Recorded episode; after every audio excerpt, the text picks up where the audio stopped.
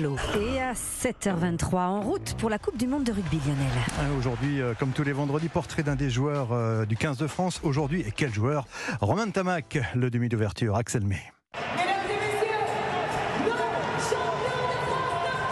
C'était le 17 juin dernier, la finale du championnat de France de rugby.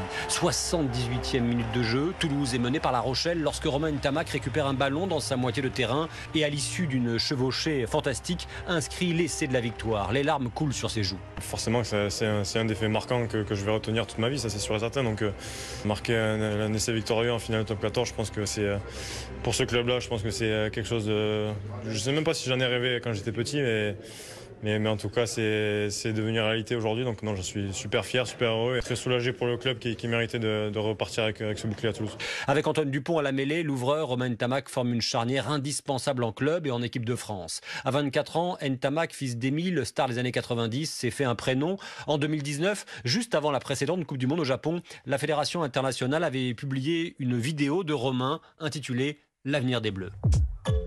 Non, non, j'ai jamais eu euh, de pression par rapport à mon nom, la carrière de mon père ou quoi que ce soit. C'est vrai que c'est plutôt une sorte de motivation, d'inspiration. Euh, et puis en plus, personne ne met la, personne ne met la pression euh, par rapport à ça. Donc je suis, libéré, je suis, serein par rapport à ça.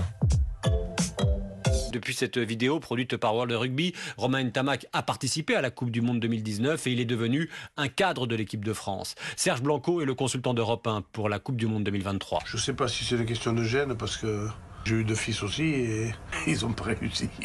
Euh, ils ont aimé le rugby et ils aiment le rugby. après, euh, voilà.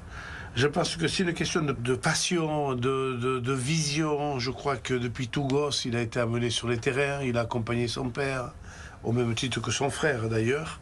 Et c'est vrai qu'il représente, euh, je dirais, cette charnière dont tous les pays peuvent rêver. Il a un jeu spécifique, il a un jeu bien tourné, et je pense que c'est euh, le joueur qui va analyser et qui va transformer le jeu. En 1999, Emile Tamac fut vice-champion du monde. En 2023, son fils Romain Tamac et les Bleus rêvent de monter sur la plus haute marche du podium. Axel May en route pour la Coupe du Monde de rugby tous les matins à 7h22 sur Europe 1.